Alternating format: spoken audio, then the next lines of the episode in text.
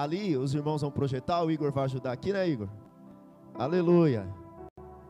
A pergunta que eu quero te fazer é o seguinte: o que dirige a sua vida? Tá faltando um ponto de interrogação lá, Igor? Quando aparecer, você coloca para mim. O que dirige a sua vida? O termo dirigir é muito voltado quando nós estamos andando de carro, quando nós estamos andando de moto, fazendo alguma coisa. O termo dirigir, ele é voltado para isso. Mas sabia que a nossa vida ela também é dirigida? Você sabia que a nossa vida também é dirigida? Sabia que a nossa vida ela também é guiada por alguém? Sabia disso? E aí eu queria te perguntar de novo, o que dirige a sua vida? O que move a sua vida? Qual que é a força que move a sua vida? Qual que é a força que te faz levantar todo dia de manhã? Talvez você fale a força do chinelo da minha mãe. A força do grito da minha mãe, levanta! Está na hora de ir para a escola. Por que, que hoje o maior índice de depressão e o maior índice de ansiedade está entre os jovens? Porque nós perdemos a noção do que dirige a nossa vida. Então eu queria que você perguntasse para essa pessoa abençoada do seu lado: o que dirige a sua vida? O que move a sua vida? Ah, tem uma frase que diz assim: olha só, pessoal, volta aqui. Tem uma frase que diz assim: vai, vai passando. O homem sem um propósito, o homem ou a mulher, o jovem sem um propósito, é como um barco sem leme, um vira-lata, um nada, um ninguém. Pesado, né? Ó, o homem sem propósito, a mulher sem propósito, o jovem sem propósito, é como um barco sem leme. Sabe aquela que você dirige o barco? É como um, um vira-lata. Sabe vira-lata, aquele cachorro abandonado na rua que não sabe para onde vai? Assim são as pessoas que não têm propósito. E quando eu não tenho propósito, pelo que que eu sou dirigido? Primeira coisa que nós somos dirigidos muitas vezes, e você vai se identificar com algumas coisas que estavam dirigindo a sua vida até hoje nesse culto. Mas no final desse culto, você vai tomar outra direção na sua vida. Amém? Amém? Primeira coisa que dirige a nossa vida é a culpa. Então lá em Gênesis 4:12, tem história no Gênesis 4, ó, presta atenção aqui. Em Gênesis 4 tem história de dois irmãos, Abel e Caim. Quem matou quem? Ah, vocês estão bom, hein? E aí o que aconteceu? Os dois estavam no culto. Caim ofertou a Deus. Deus não gostou da oferta de Caim. Abel ofertou a Deus e Deus gostou da oferta de Abel. Então, dirigido pela inveja, Caim mata seu irmão. Só que agora, depois que ele comete o pecado de matar o irmão, toda vez que você pisa na bola, que você erra, qual é, o que, que você passa a sentir? Culpa. É ou não é? Então, o que, que passou a dirigir a vida de Caim? Olha Gênesis 4,12. Diz assim: Quando você cultivar a terra, esta não lhe dará mais da sua força você será um fugitivo, errante pelo mundo. Agora, o que que fazia, movia a vida de Caim? Era o que? Era o que, gente? A culpa. Ah, você fala assim: ah, mas eu sou tão novo, né? Eu nunca cometi algo tão terrível. Então, mas será que você não sente culpado por muitas coisas que acontecem com seus pais? Essa semana, Semana passada, na verdade, presta atenção aqui. Eu vi uma mãe falando para uma criança de 11 anos. A criança aprontou. E aí a mãe falou para essa criança: Você é uma desgraça na minha vida. Parece até uma peça de teatro que a gente tem aqui na igreja. Mas não era peça, era realidade. Eu deveria ter abortado você. Você é a culpa de. Depois que eu tive você, tudo passou a dar errado na minha vida. E aquela criança de 10, 11 anos, ela começou a chorar. Agora deixa eu te perguntar, o que que vai essa criança, se ela não tiver um encontro com Cristo e não tiver seu coração não for tratado em Deus, o que que vai dirigir a vida dela e os passos dela? Vai ser o quê? A culpa. Então talvez os seus pais falem: ah, o problema do meu casamento é por causa de você. Eu estou com essa depressão, é por sua culpa. Eu deveria ter te abortado. Sabe, a gente passa a necessidade aqui em casa.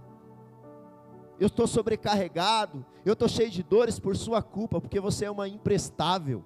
Você não me ajuda em nada. E aí isso vai fazendo com que a sua vida seja dirigido pelo que, gente? Pelo que?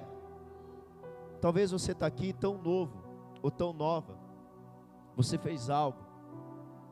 Né? Quantas meninas, jovens, se apaixonam tão cedo. E aí, vê lá, né? Aquela pessoa lá, né? Gelzinho no cabelo, olhinho verde. Aí você fala: Nossa, é o amor da minha vida. Pega essa folha aqui para mim, Igor é o amor da minha vida. Aí o que acontece com você? Você vai lá, se entrega a pessoa, né? Acaba indo para onde não deveria, e aí depois a pessoa vai lá dar um belo pé na sua bunda, e aí a sua vida passa a ser dirigido pelo quê? Pela culpa. A nossa vida é como essa folha em branco. Mas quando nós nos envolvemos e as pessoas nos decepcionam, por mais que a gente ache que o tempo pode nos curar, a nossa vida ela não volta a ser a mesma. Mas como uma folha de papel, a gente fica cheio de quê? Fica cheio do quê? Marcas. Você tem marcas na sua vida?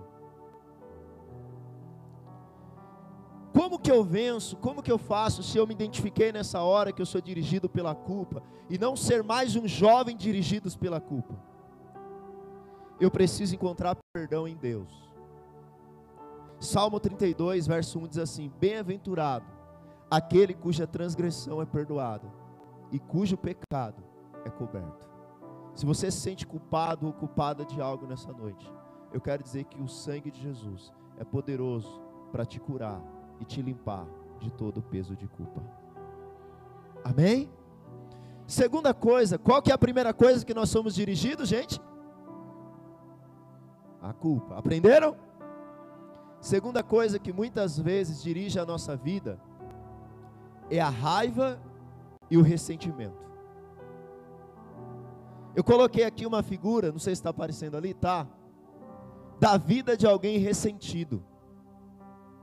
Alguém ressentido é alguém que não tem vida, é alguém seco, é alguém que ela não tem frutos, é alguém, sabe por quê? Certa vez um sábio, presta atenção, certa vez um sábio, ele estava na beira de um rio e ele tentou salvar um escorpião que estava. Quando o sábio colocou a mão, ele não foi muito sábio na verdade, né? Foi meio burro, mas tudo bem. Ele pegou o escorpião com a mão. E aí o escorpião fez o que com ele?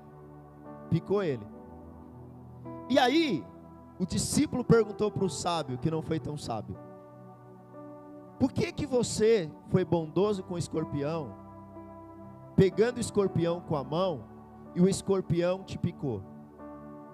E o sábio respondeu: Porque a minha natureza é de bondade, já a natureza do escorpião é matar as pessoas. Sabe aquele amigo que fere você? Sabe aquele amigo que te machuca? Sabe aquele amigo que faz bullying com você?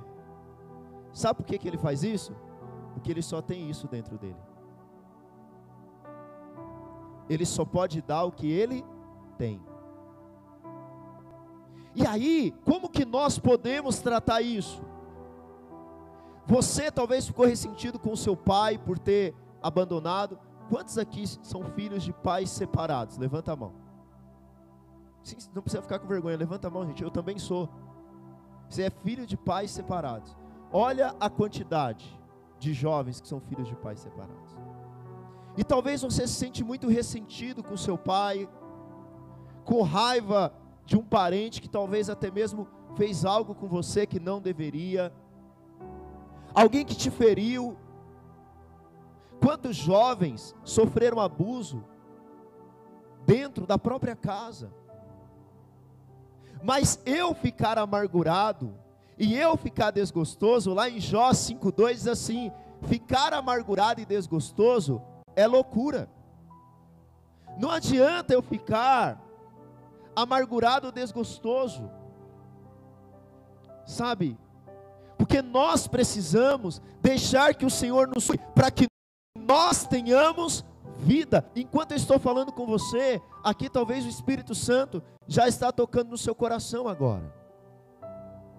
Deus está trazendo à memória pessoas que te deixou com raiva, com ressentimento. Mas eu quero dizer que essa noite é noite do Senhor te curar, é noite do Senhor tirar toda ferida, é noite do Senhor tirar todo ressentimento. Deixa eu te falar, olha aqui para mim os jovens aqui, ó. Sabe aquele seu amigo da escola? Uma outra experiência. Eu pego muitas experiências do dia a dia para nós aqui. Tem uma criança em uma sala de aula que eu dou aula que o menino ele é uma bênção, para não dizer outra coisa. Ele, é, ele é assim um negócio fora da curva. Mas você sabe que esse dia ele estava triste, sabe, muito triste. E aí, alguém chegou até ele e falou assim: Você é terrível. Mas hoje você está triste. Ele falou: Sabe por quê? Porque o meu pai e a minha mãe saem todo dia para trabalhar e eu nunca os vejo. E eu não aguento mais ficar sem meu pai e a minha mãe. O que que esse, essa criança tem dentro dela? Ressentimento e o que? Raiva. Mas nessa noite você vai ser curado. Se você era dirigido pela raiva e pela culpa, você vai ser curado. Amém? Qual a primeira coisa que nós somos dirigidos, pessoal? E a segunda? Vamos lá, primeira coisa. Segunda coisa. Terceira coisa, nós somos dirigidos pelo medo. Medo é bom, sabia? Você não morreu atropelado ainda porque você tem medo de carro. Medo é bom. Você não morreu ainda é, de um lugar alto porque você tem medo de altura. Você vai no zoológico ter medo do leão é importante. Porque se você não tiver medo, você entra na jaula e morre. É ou não é? O problema é quando o medo ele nos paralisa.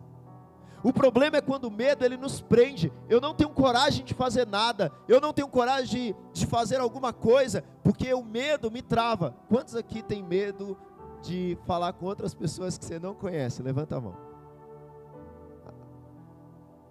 Né? Vocês chegam aqui no culto, aí vocês ficam tudo assim, né? Vocês olham, mas não tem coragem de falar. Agora, esse medo faz sentido? Não, não faz sentido. Então existem medos, olha só essa foto que eu coloquei aqui, ó. O medo na nossa vida, ele se torna uma prisão. O medo na nossa vida, ele se torna como um aquário que não te deixa ir a lugar nenhum. Mas como que eu venço o medo? Quantos querem saber como vencer o medo aqui? Levanta a mão. Talvez você fale, eu tenho medo de um dia entrar na faculdade, eu tenho medo de casar. Tem um monte de gente que fala assim, eu não quero casar de jeito nenhum. Mas sabe por quê? Não é que você não quer, é que você tem medo que o seu casamento seja, não vai ao caso de todos aqui, pelo amor de Deus, tá? Mas você tem medo de que seu casamento seja tão ruim quanto do seu pai e de sua mãe. Não é que você não quer, é que você tem medo. Você está entendendo? Tem muitos aqui que os pais têm casamento abençoado, não são todos, mas muitos tiveram casamentos ruins. Como que eu venço o medo? 1 João 4,18 diz: No amor não há medo. O amor que é totalmente verdadeiro afasta o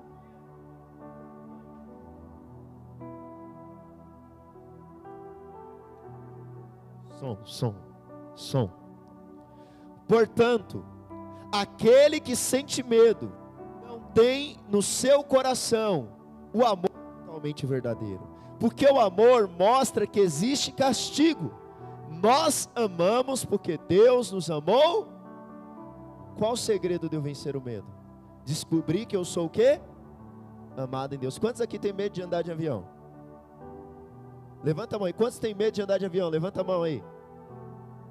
Agora, desse, mantenha a mão levantada, por favor. Mantenha a mão levantada. Você tem medo de andar de avião? Levanta a mão. Quantos desses que tem medo de andar de avião já andou de avião? Você percebeu que tem gente que tem medo de andar de avião que nunca entrou no avião? Mas deixa eu te falar, você não tem medo de, entrar, de andar de avião, sabia disso? Você tem medo de morrer. E o medo da morte é porque você fala o seguinte: se eu morrer, o que, que vai acontecer comigo? Mas deixa eu te falar uma coisa para você. Eu, quando eu entro no avião, dá um friozinho na barriga. Mas sabe o que, que eu falo? Eu sou amado de Deus. Deus me ama. Deus me guarda. Eu sei que Ele está comigo. Independente do que aconteça com esse avião, Deus está no controle. Amém, irmãos? Como que eu venço o medo? Crendo no amor de Deus. Vamos ver aqui quem está bom. Qual que é a primeira coisa que muitas vezes dirige a nossa vida? Segunda coisa? Terceira coisa? Vocês estão fera, hein? Terceira, quarta coisa. Ostentação.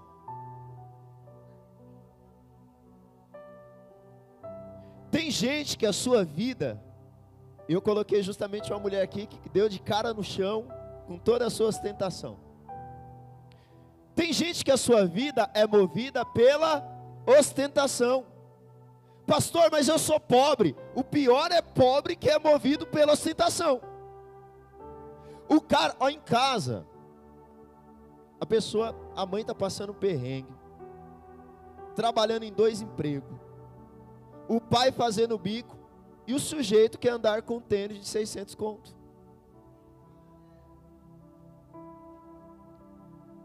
A família passando um perrengue terrível. O pai trabalhando 12 horas por dia e quer andar de iPhone 13.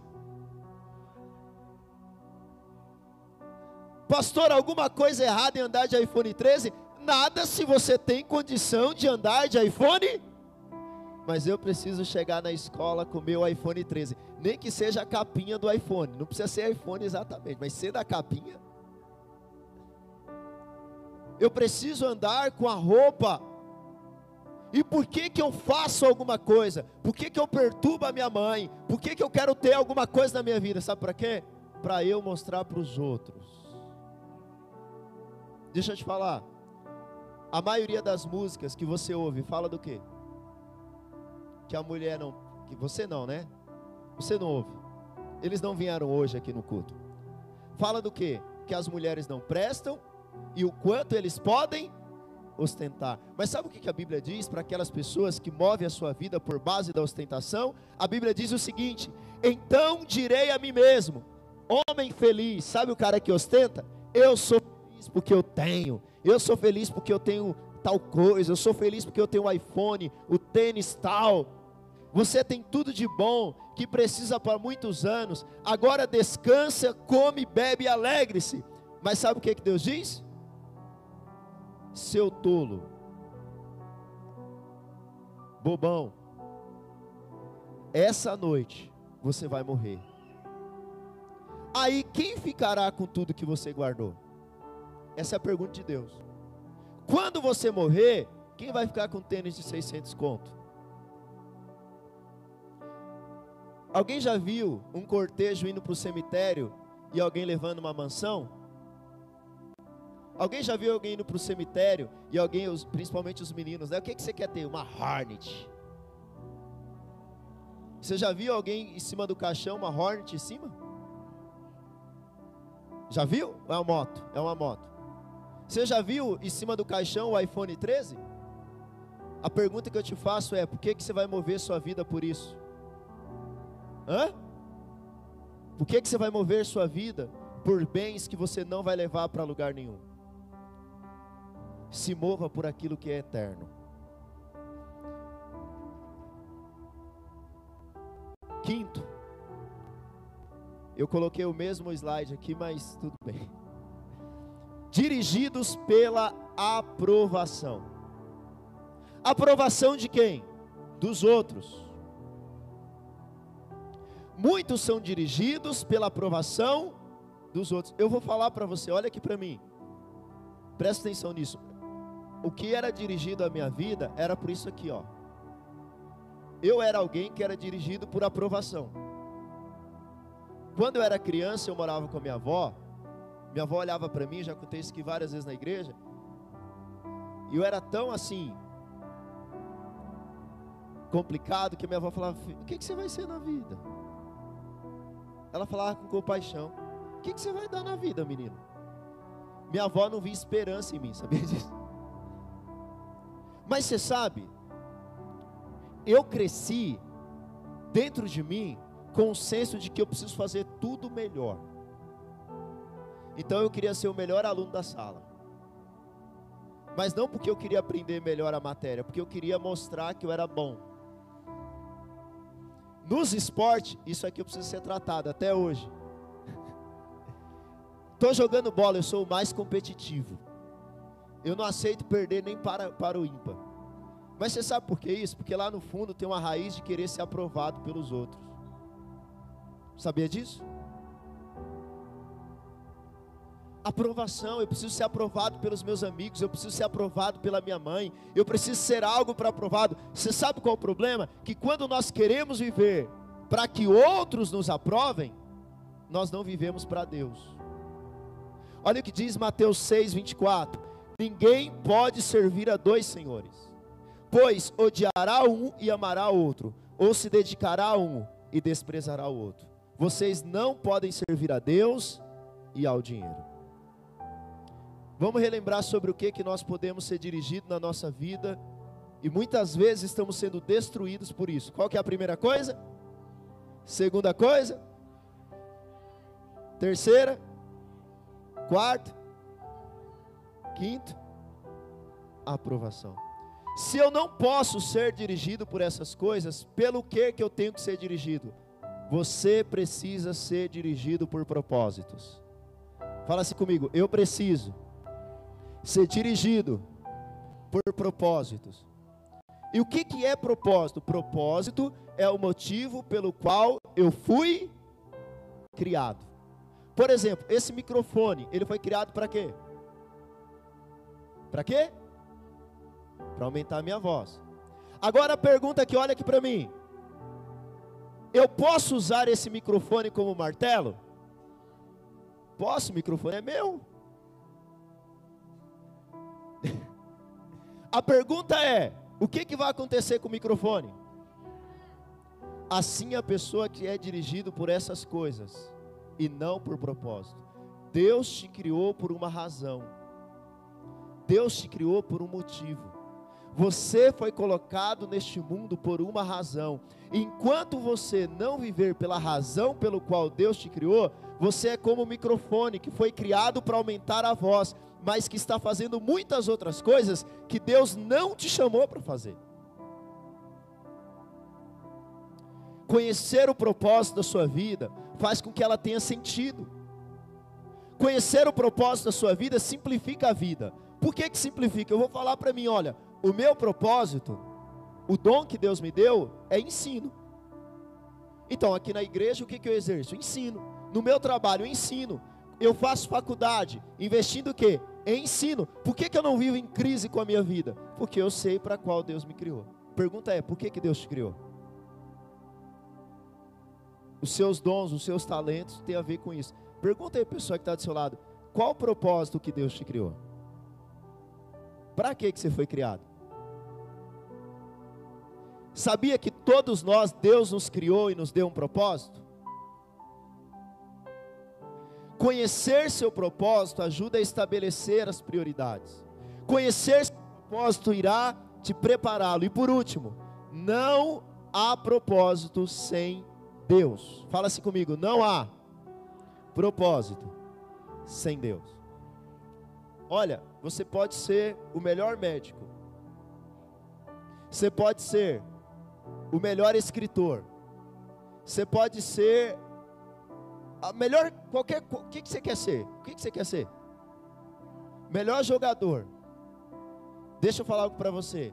Se você não tiver Deus como centro da sua vida, você falhou. Porque o propósito maior da sua vida é você ter Jesus como centro da sua vida. Sabe por quê? Salmo 139, coloque aí para mim, Igor. Quero terminar com isso, nós vamos orar. Salmo 139, Salmo 139, verso 16. Salmo 139, verso 16. Olha só o que Deus fala a respeito de você, presta atenção nisso. Se você não entendeu nada do que eu falei essa noite, mas você entender isso aqui, eu estou feliz. Por isso presta atenção. Os meus olhos, os teus olhos, me viram substância ainda informe, e no teu livro foram escritos todos os meus dias, cada um deles escrito e determinado, quando nenhum deles havia ainda. Quão precioso para mim, ó Deus, são os teus pensamentos, e como é grande a soma deles. Se o contasse, excedem os grãos de areia. Contaria, contaria sem fim, jamais chegaria ao fim. Ou seja, Deus escreveu todos os dias da sua. Agora eu te pergunto: você está vivendo o que Deus escreveu para você? Ou você está vivendo o que você quer?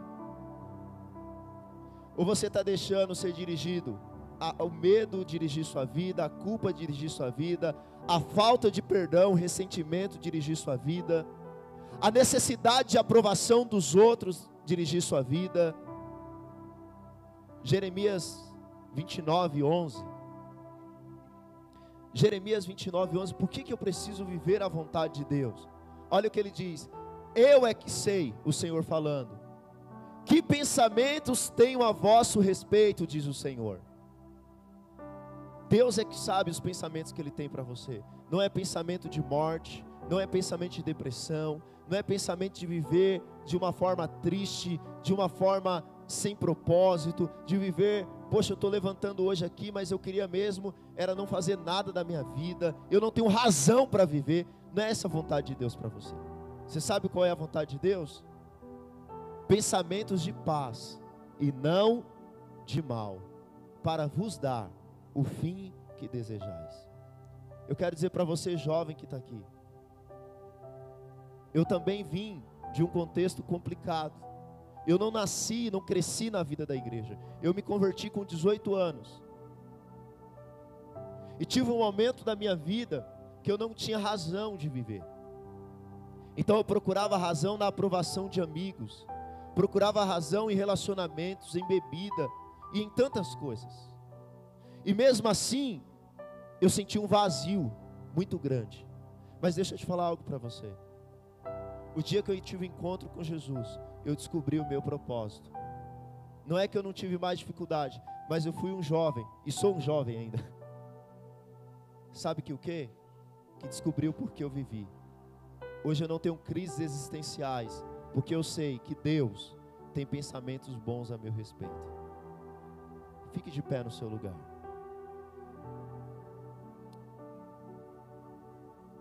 Talvez você quer ver uma vida diferente do que a sua família tem vivido. Talvez você está aqui, você tem um vazio muito grande dentro de você. Você nem vê razão para viver. Você nem vê motivos para viver. Mas hoje você descobriu que Deus tem uma história linda e maravilhosa para você. E você quer colocar Deus no centro dessa história. Eu queria que você fechasse seus olhos, colocasse a mão no seu coração. Sabe, você que entrou aqui, isso feche seus olhos, não olhe para quem está do seu lado. É o momento você e Deus agora. Se nesse momento todos os jovens fechem os olhos, coloque a mão no coração. Feche os olhos agora para que você possa se concentrar. Você jovem que está aqui e é dirigido pela culpa. Você se sente acusado, culpado por coisas que aconteceu na sua casa, na sua vida e na sua família. Eu queria que você recebesse o perdão de Jesus agora. Você recebesse o perdão, a cura que vem de Jesus agora. Feche seus olhos. Você que entrou aqui a culpa some você. A culpa corrói o seu coração. Eu quero dizer para você que há perdão de Jesus para você nessa noite Há perdão de Jesus para você nessa noite. A Bíblia diz: confessai os vossos pecados para seres perdoados. Confesse ao Senhor a sua culpa agora. Talvez você está aqui, você tem raiva de alguém na sua casa, na sua família. Talvez você foi uma vítima de maus tratos, de xingamentos. Quando você lembra o nome de algumas pessoas, aquilo te causa dor. Talvez a pessoa talvez nem saiba disso. Mas chegou a hora de você perdoar essa pessoa. Chegou a hora de você ser curado na sua alma. Comece a perdoar os seus pais, comece a perdoar a sua família agora. Comece a perdoar as pessoas que te magoaram, que te machucaram. Fala, Senhor, eu libero perdão nessa hora.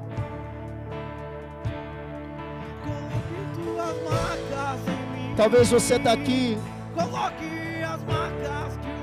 e você está sendo controlado pelo medo.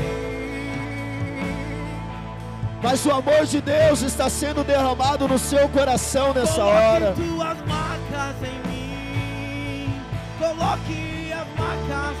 O Senhor está agora tocando sobre você. Talvez você está aqui e você fala, eu queria ser dirigido por uma tentação. Aí eu quero te dizer que o que vale a pena é viver pelas coisas eternas. Chega de viver pela aprovação dos outros. É tempo de você viver pelo Senhor. Oh Espírito Santo.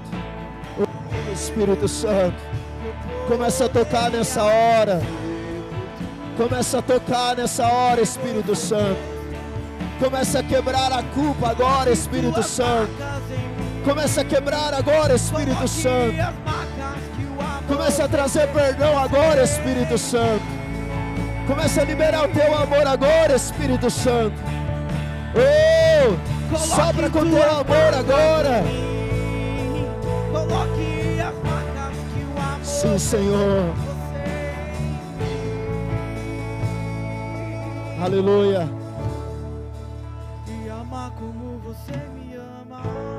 Sabe, você que entendeu, todos vocês, mesmo vocês que já são aqui da igreja, que a sua vida precisa ser dirigida por propósito, precisa ser dirigida por Deus. Eu queria que você fizesse algo agora. Você viesse aqui à frente. Todos vocês viessem aqui à frente. Se você quiser se ajoelhar aqui à frente, você tem liberdade. E você dissesse: Deus, hoje eu quero fazer um compromisso com o Senhor. Deus, eu quero que a minha vida seja dirigida pelo Senhor. Eu quero que a minha vida seja dirigida pelo Senhor. Eu quero a minha vida para o Senhor. Eu quero entregar o meu coração para o Senhor. Isso, sai do seu lugar, vem aqui à frente. Se entregue ao Senhor. Entregue seu coração Senhor.